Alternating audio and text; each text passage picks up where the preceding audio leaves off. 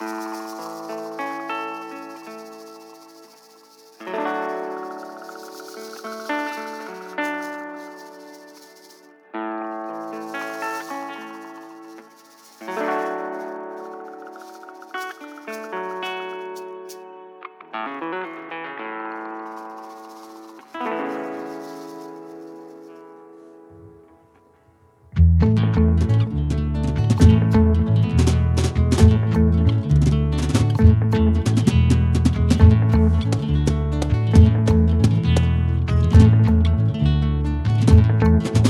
Bienvenidos a 100 historias, la primera edición en donde trataremos de contar la historia que pasará en los partidos de Liga Nacional a lo largo, jornada tras jornada. Ya estamos en la primera, tratando de ver qué pasará. Eh, tenemos partidos interesantes, por ahí Platense contra Motagua, una redención de la final.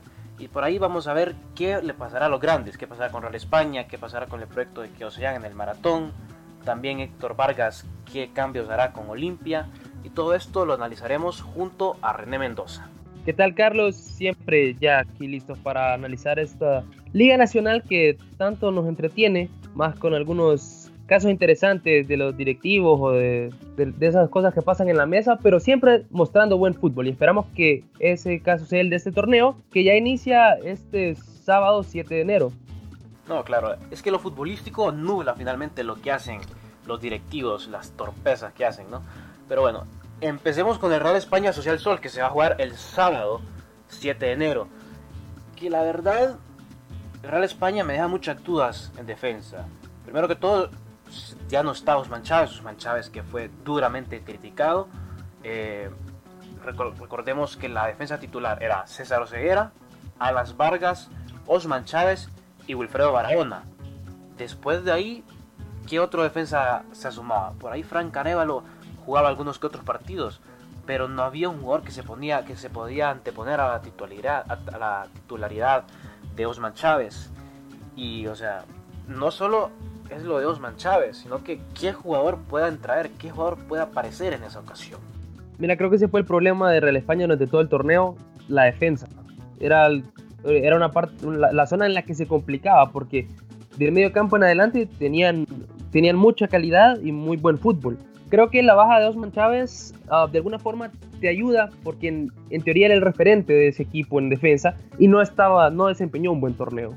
El otro caso es el de Javier Portillo con el que prácticamente no contaron durante todo el torneo por lo de la suspensión que se, que se le dio y la, multa y por eso fue separado del equipo. Ahora, eh, este, esta primera jornada se complica por la baja que tiene por la selección. Recordemos que hay un microciclo que es previo a esta Copa CAF que se va a disputar próximamente en este mes. Así es, tienen muchas bajas, sobre todo. Primero que todo, el portero, eh, Luis Búa López, no estará Alas Vargas, no estará Cristian Altamirano y tampoco Brian Acosta. Son jugadores que, línea por línea, son, son determinantes. Primero que todo, empezando por la portería, Kevin Hernández jugaría. Kevin Hernández, y recordemos que, que, debido a este torneo anterior, incluso jugó el tercer portero de Real España, eh, también apellido López. Así es, sí, unos, cuantos partidos en los que estuvo, estuvo apartado el equipo Kevin Hernández, jugó, jugó ese portero. Entonces, entonces tiene, tiene opción, eh, me parece que Kevin Hernández es el, el, que va a iniciar, pero es un partido ante Social Sol que es un rival débil en el que podés arriesgar un poco más. Sí, me parece que Real España enfrenta estas bajas contra el rival perfecto, que, no le, que podríamos eh, decir que no le hará tanto daño, porque si seguimos los dos Manchaves, también está la baja de Alas Vargas, también está la baja de César Oseguera, o sea, no tienen laterales izquierdos y de centrales con, quién con quienes pueden contar, con Frank Arevalo y con Velázquez Colón, que no fueron titulares en muchísimos partidos en el, el torneo pasado. Por ahí, quienes podrían entrar en, la, Considero que son ambos jugadores tienen uh, suficiente nivel o calidad para nuestro fútbol. Y ante un rival contra, como, Social Sol. como Social Sol, correcto. Y luego la opción en los laterales sería Odis, eh, Borjas. y Wilfredo, que Wilfredo eh, está acostumbrado a veces a jugar a perfil cambiado, no habría ningún problema con ponerlo por izquierda sí, incluso y Odis por derecha. Hubieron, hubo, hubo dos partidos, si mal no recuerdo, uno o dos partidos en los que ambos jugaron de titular. Así que por ahí no están tan extraños a la situación. por ahí esas bajas. Creo que Real España no tiene excusas, enfrenta al Social Sol, enfrenta al último de la tabla, que por ahí lo vamos minimizando, pero surge la pregunta de que si se quedará o no Social Sol en primera división. Mira, veo complicado que Social Sol logre eh, oponerse al déficit que tiene en puntos. Son uh, seis puntos que tiene diferencia con el Vida, que es la penúltima posición. Y en este torneo, pues es el rival más débil. Y no ha mostrado calidad o nivel, ni, ni refuerzos o, mejoras que te den uh, una esperanza para este equipo. Considerando también que con quienes compite o, que, con quienes va a pelear el puesto de, del descenso, son equipos que, que tienen uh, más experiencia. El Vida ha buscado mejora, que es contra el que se está, se estaría peleando ese descenso. Pero entonces respóndeme, eh, ¿desciende sí o no el Social Sol? Creo que desciende el Social Sol. Es, eh, tendremos un nuevo equipo el siguiente torneo y ya no estará el Social Sol. Yo estoy totalmente de acuerdo, incluso con la explicación que dijiste. Más allá de que no intentaron mejorar tanto la plantilla, incluso salieron muchos jugadores y los que llegaron son jugadores de, eh, de segunda división por ahí puede ser Francisco Reyes de la Real Sociedad el único fichaje que hicieron eh, prominente, pero más allá de eso, mejoras ninguna. Por ahí podrían entender el mismo estado anímico con el que terminaron, con el que le vencieron a Motagua, con el cual recortaron puntos contra el Vida. Pero más allá del anímico en el juego, vamos a ver qué tal está el Social Sol para ese torneo. Seguramente lo sabremos en este partido que se enfrentarán contra el Real España el sábado a las 7 de la noche. Ya ese es el último partido que tendremos el sábado. Ese partido es el que no podrás ver, el que no vas a poder ver vos, René. Pero ya el Sí, domingo. Probablemente no pueda, pero ya el domingo es- está cargado de fútbol de Liga Nacional. Sí, cuatro partidos tendremos. Empezando por el del Vida Real Sociedad. La incógnita, la verdad, que más surge de este, de este conjunto seipeño es la de Pavón. Pavón es una incógnita, ¿no? Pavón a mí me dejó buenas sensaciones en los, cuando dirigía a Maratón. Lo que le faltó, lo que le falló tal vez sea esa irregularidad. Mucha irregularidad. Eh, recordemos, al principio del campeonato, mal. Luego fueron recuperando puntos, fueron avanzando en la tabla y de repente otra vez de regreso a esa irregularidad.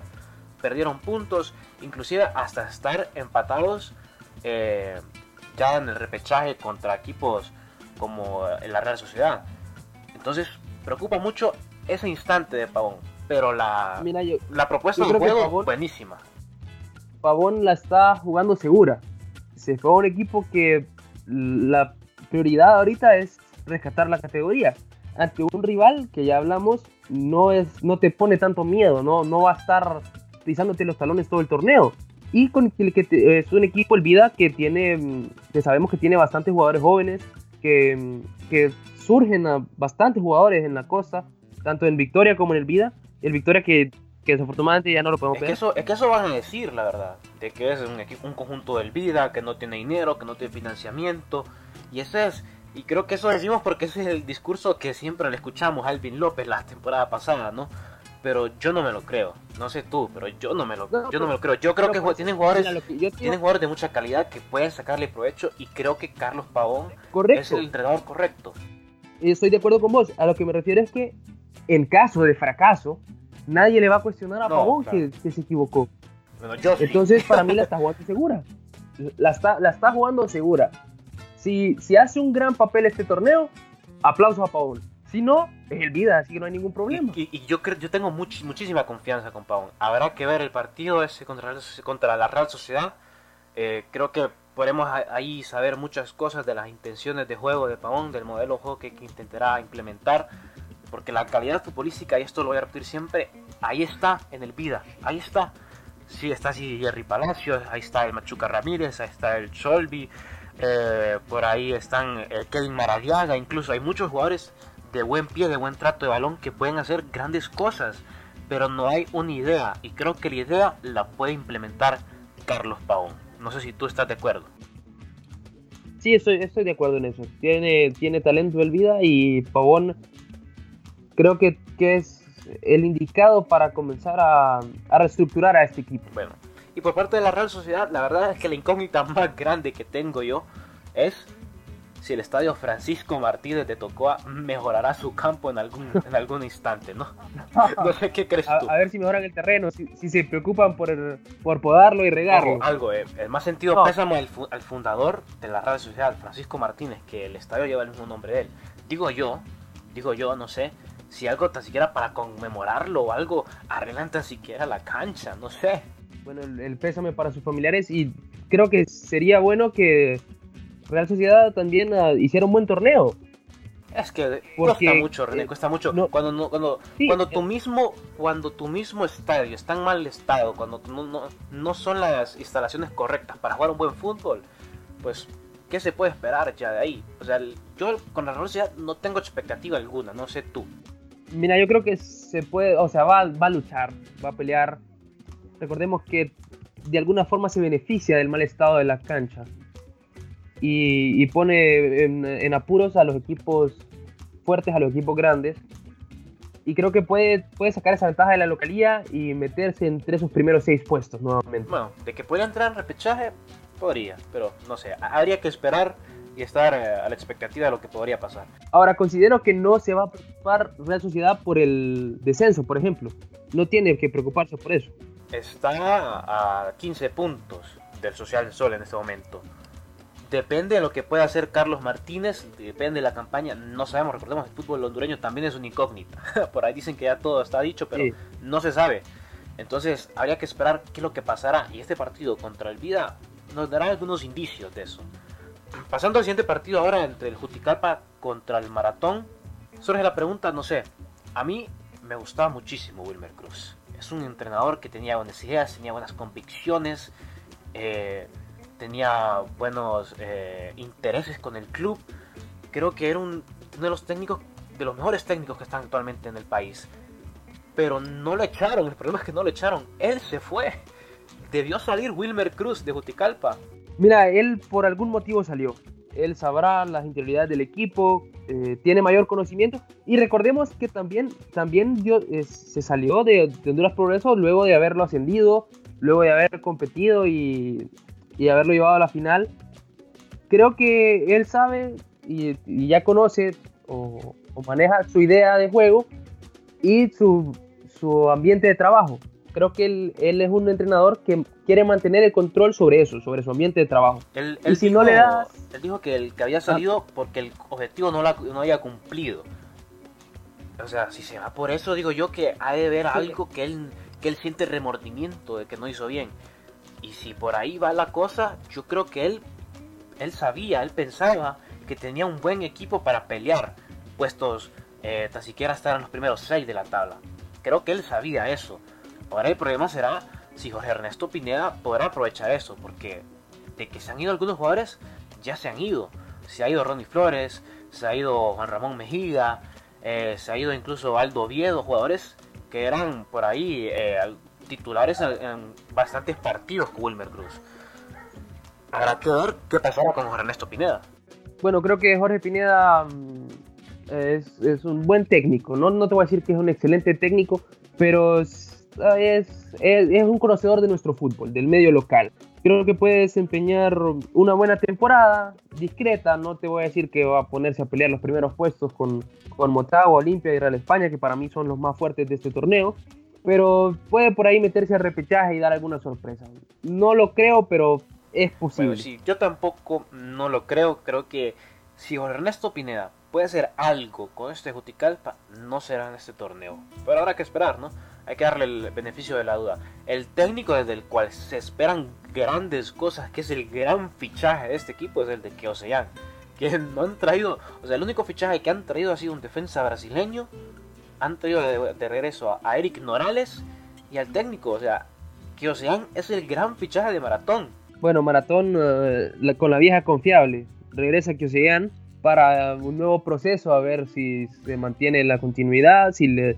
Creo que es un entrenador en el que la directiva Maratón confía plenamente y que, y que apoyan bastante. Entonces, teniendo ese respaldo, creo yo, tenés tiempo para un proyecto. Así que no espero resultados inmediatos. le están dando todo, le están dando paciencia, le dicen que le van a traer dos delanteros extranjeros, que le van a ir más refuerzos en defensa. Entonces, el, apoyo de la directiva ahí está presente. Ahí está presente. O sea, despecharon, le digo, despecharon eh, entonces, a, a Pavón para tratar que sean así de sencillo. Y si es algo así, es porque tiene la confianza plena de la directiva. así es, y creo que, mm, que eso lo va a aprovechar que sea. Va a, a iniciar un proceso que, mm, que en, en algún momento tal vez el otro torneo te pueda pelear el campeonato, pero en este torneo lo veo tal vez para el repechaje. Sí, yo también lo veo tal vez para repechaje. Se han quedado algu- algunos buenos jugadores, pero también se, ha ido, se han ido muchos. Delanteros se está quedando sin ellos. ¿eh? Eh, no está Israel Silva, no estará tampoco Charles Córdoba. Por ahí Diego Reyes está sin contrato y están viendo, todavía no se sabe si se quedará o seguirá. O sea, delanteros no tienen. Diego Reyes, que muchos le van a No, poner el claro, ojo ahí. buen- o sea, ese Diego era la estrella de maratón. un- Hay que decirlo así, era la figura de maratón. Era la figura de maratón. Así es. Y si se va la figura del equipo, de tu equipo, pues estás ahí en busca de algo grande, pues supuestamente con esos extranjeros que quieren entrar al equipo, pero bueno, al final, Sí, a, a ver qué pasa.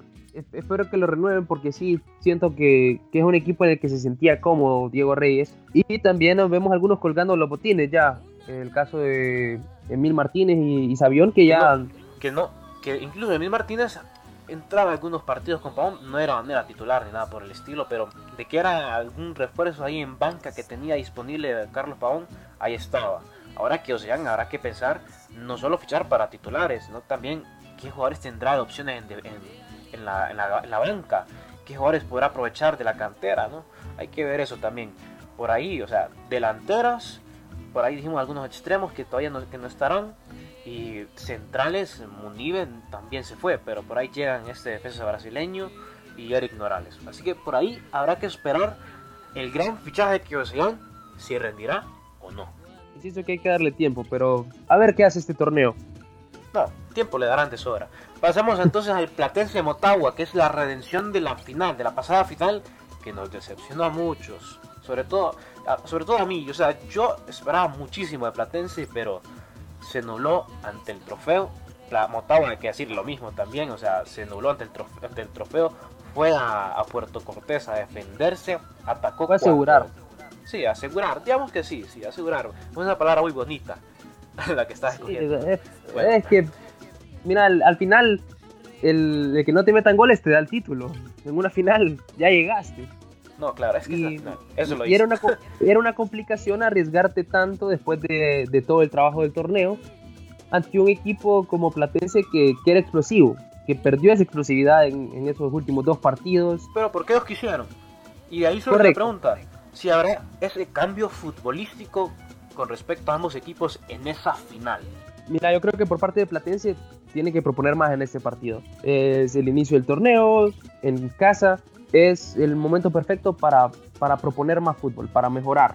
Sí, mira yo, mira, yo creo que lo que pasó es, como te digo, s- esa, se nublaron ante el trofeo, pero ahora están en primera jornada de otro torneo, otro nuevo camino, y hay que recordar las maneras en cómo consiguieron llegar a esas instancias, con buen fútbol, sorprendiendo jornada tras jornada, haciendo que nosotros alabáramos mucho el juego de Renato Clavasquín y sus súbditos, así que deben de regresar a eso. Si regresan a eso, me parece que podrían replicar, no estoy diciendo que, que lleguen a la final, pero podrían replicar tan siquiera llegar a entre los primeros seis para estar de regreso ahí en la contienda, por ahí.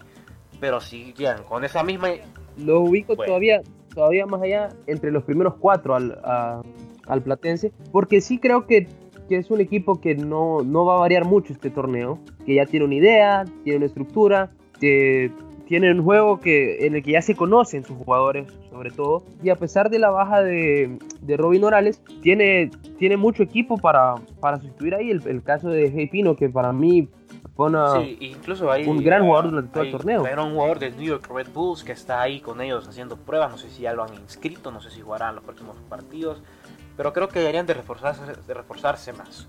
Creo que aún tienen a Cardona, tienen a Edgar Álvarez, tienen a Lobo, que fueron piezas importantísimas para que hicieran los logros que tuvieron el torneo pasado. Pero creo que deben ir más. por ahí tal vez un refuerzo en, en la defensa central, pero, de ahí creo que tiene, tiene muy buen equipo platense para, para proponer este torneo y para iniciar um, marcando su territorio en ese primer partido ante Motagua que, que lo privó de, de levantar el título y que Sí, viene con primero- muchas bajas. Primero hay que Eh, decir, creo yo, a ese partido. de Motagua de inicio de... ese cambio futbolístico por parte de ellos, porque recordemos, ellos no jugaron tan ese fútbol atractivo, ese, ese espectáculo.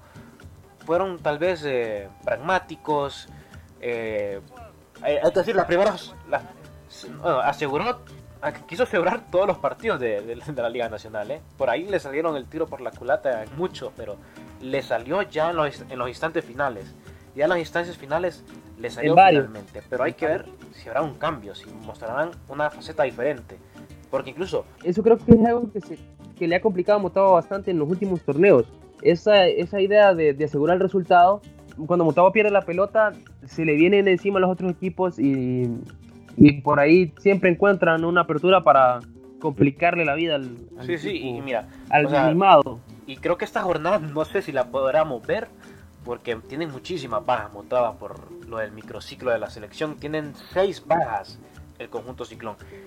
Henry Figueroa, Marcelo Pereira, Félix Crisanto, Eddie Hernández, Rubilio Castillo y Eric Andino. O sea, no tiene delanteros aparte de Marco Tulio Vega y este Kevin López, que seguramente serán los titulares. Ya en la defensa tienen muchos problemas. Lo, incluso lo platicábamos antes, que por ahí los titulares serían Wilmer por la derecha, ¿no? Eh, Bernardes por la izquierda y los centrales podrían ser Pucheta y em, Juan Pablo Montes.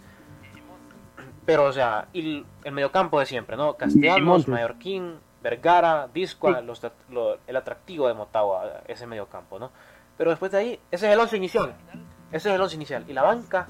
Habrá que cuidar las reservas en ese partido. Una, a ver qué, qué surge, a ver con qué sale Diego Vázquez. Tal vez decide cambiar algo, no sé, porque la verdad que nos tiene acostumbrados tal vez a esa línea de 5, nos estuvo acostumbrados, pero en este caso solo le gusta para jugar con un 4.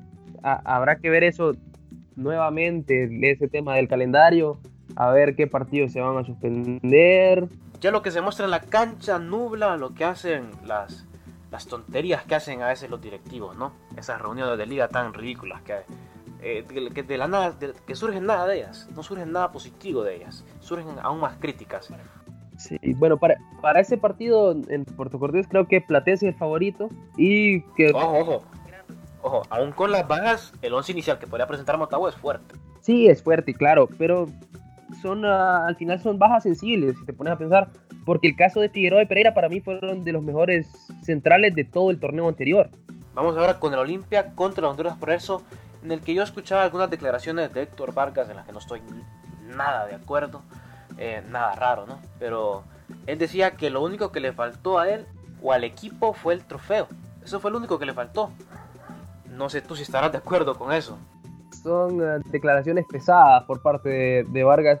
Creo que mm, no le hizo falta el, trofeo, le hizo falta no jugar bien partido, este, todos los partidos de la, Liga Nacional, o sea, la gran mayoría. no mostraron un gran fútbol. Bueno, sí, pero por eso, pero lo que te digo es que ese, ese partido fue el que se le escapó porque en el resto le bastó con, uh, con tener a Kioto, que ya no va a estar este torneo con el Olimpia, porque fue el jugador más desequilibrante del Olimpia en todo el torneo anterior, y era una o dos jugadas de Kioto, dos jugadas individuales de Kioto. el fútbol de Olimpia, tal vez en el medio del campo, ha sido. Y con los jugadores que eh, tienen. Más de recuperación, más balones largos. Rojas ha estado jugando muy bien. No, o sea, Olimpia tiene las características para jugar el fútbol más atractivo que se haya visto jamás en la Liga Nacional.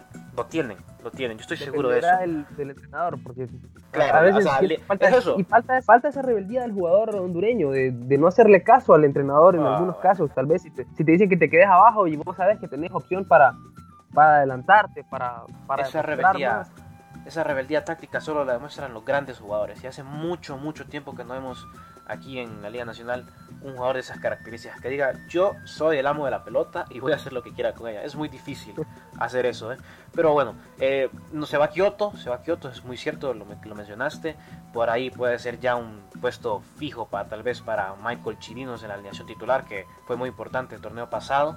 Eh, hay que ver eh, si volverá a dos delanteros, si quiera jugar con tres adelante, con Chirinos, Cosli y algún otro acompañante. Recordemos que recuperan a a Brian Moya, que es un jugador muy desequilibrante, de los jugadores, de los jugadores que hay que estar atentos en la Liga Nacional. Por ahí, no sé.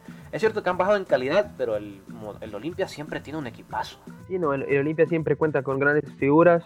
Eh, a ver Vargas ¿qué, qué, hace ese torneo, a ver si no se le escapa y lo único que le falta, que le va a hacer falta allá en, en mayo va a ser el, el, trofeo, esperemos que no. Bueno, bueno, es que la verdad por el, por el ambiente del fútbol hondureño y por el futuro que muestran ellos, incluso que ellos son los que participan frecuentemente en CONCACAF Liga de Campeones, yo espero que no, que sigan a más, que sigan y mostrando buen fútbol.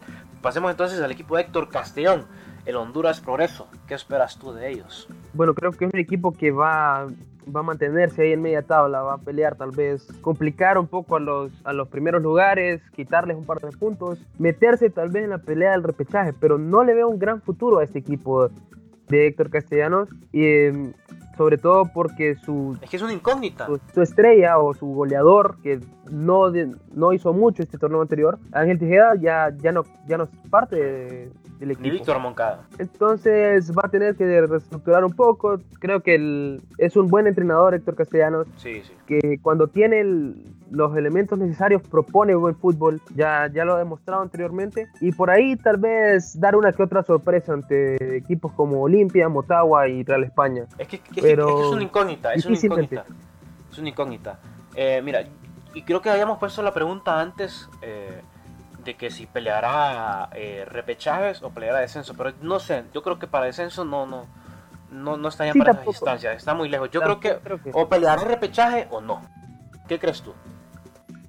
Um, yo creo que sí pelea el repechaje va a pelear repechaje. Creo que va a ser muy similar al torneo anterior. Por ahí Real Sociedad y Honduras Progreso son los que, los que más van a estar um, buscando esos puestos entre el sexto y el cuarto lugar. Tal vez incluso aspirar a un tercero, tal vez maratón. Pero con si Platense mantiene el nivel, creo que van a hacer una pelea por el quinto y sexto puesto entre bueno, no, Real Sociedad. Tranquilo, tranquilo, ya, ya nos vamos a meter a los pronósticos, ¿eh? Ya, ya nos vamos a meter a los pronósticos. Ya está claro el panorama, no te preocupes. Bueno, bueno, entonces, bueno, entonces digamos, ya hemos dicho descenso para ti, Social Sol desciende.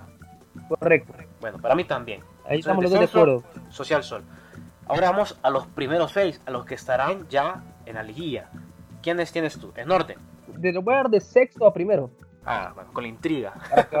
Sí, no, para que, para que vayan viendo cómo, cómo va. Pongo en sexto lugar a Juticalpa, sorpresa. Luego sí, pongo a Maratón en quinto, que sería, para mí sería sorpresa que Juticalpa quedara sexto, pero siento que, que tiene, tiene suficiente nivel y um, Jorge Pineda conoce suficiente el medio para, para pelear ante Real Sociedad y, y Honduras Progreso y dejarlos eh, fuera. Entonces pongo a Juticalpa, Maratón quinto, que se va a lograr encontrar la forma de meterse ahí. Pongo al Real España cuarto, Platense tercero, uy, uy. Olimpia segundo y Motagua primero.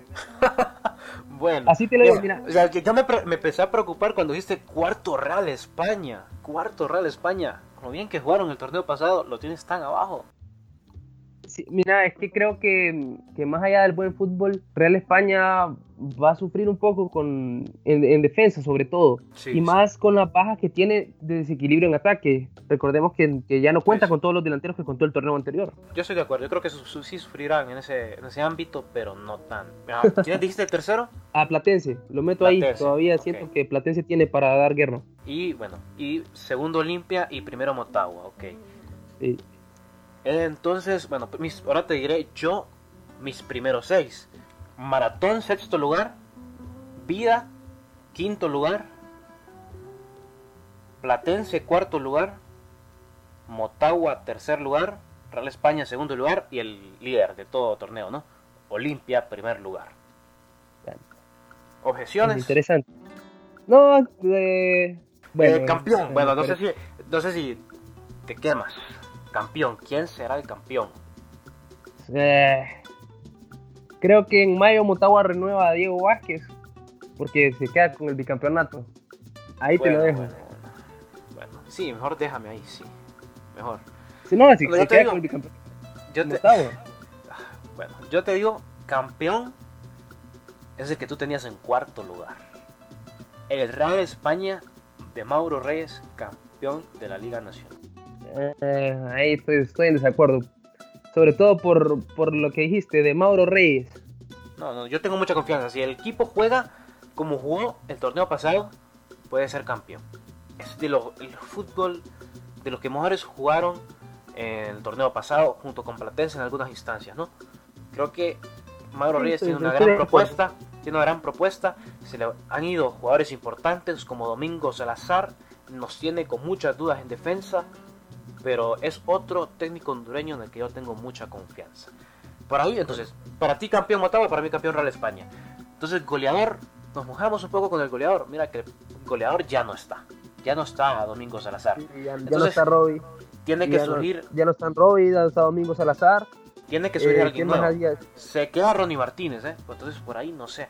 Dime tú. Por ahí Ronnie y, Ronnie y Rubilio creo que pueden pelear ahí ese título de goleador. Pero siempre se dan las sorpresas. No, creo que mm, pongo a. Mm, está complicado, pero me atrevo a decir que Rubilio, si, si Motagua llega campeón, va a ser desde el, con los goles de Rubilio Castillo.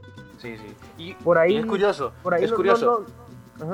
Es curioso porque Rubilio, aún con los partidos, con los partidos que se perdió, tuvo una, una cantidad decente de goles. Tuvo una cantidad decente de goles. Y ya. Donis le quitó un par en esa semifinal. Ah, bueno, el fútbol no, el fútbol no tiene futuro, como dice Dante Pansey, Pero bueno, eh, yo, yo creo que se lo queda Ronnie Martínez.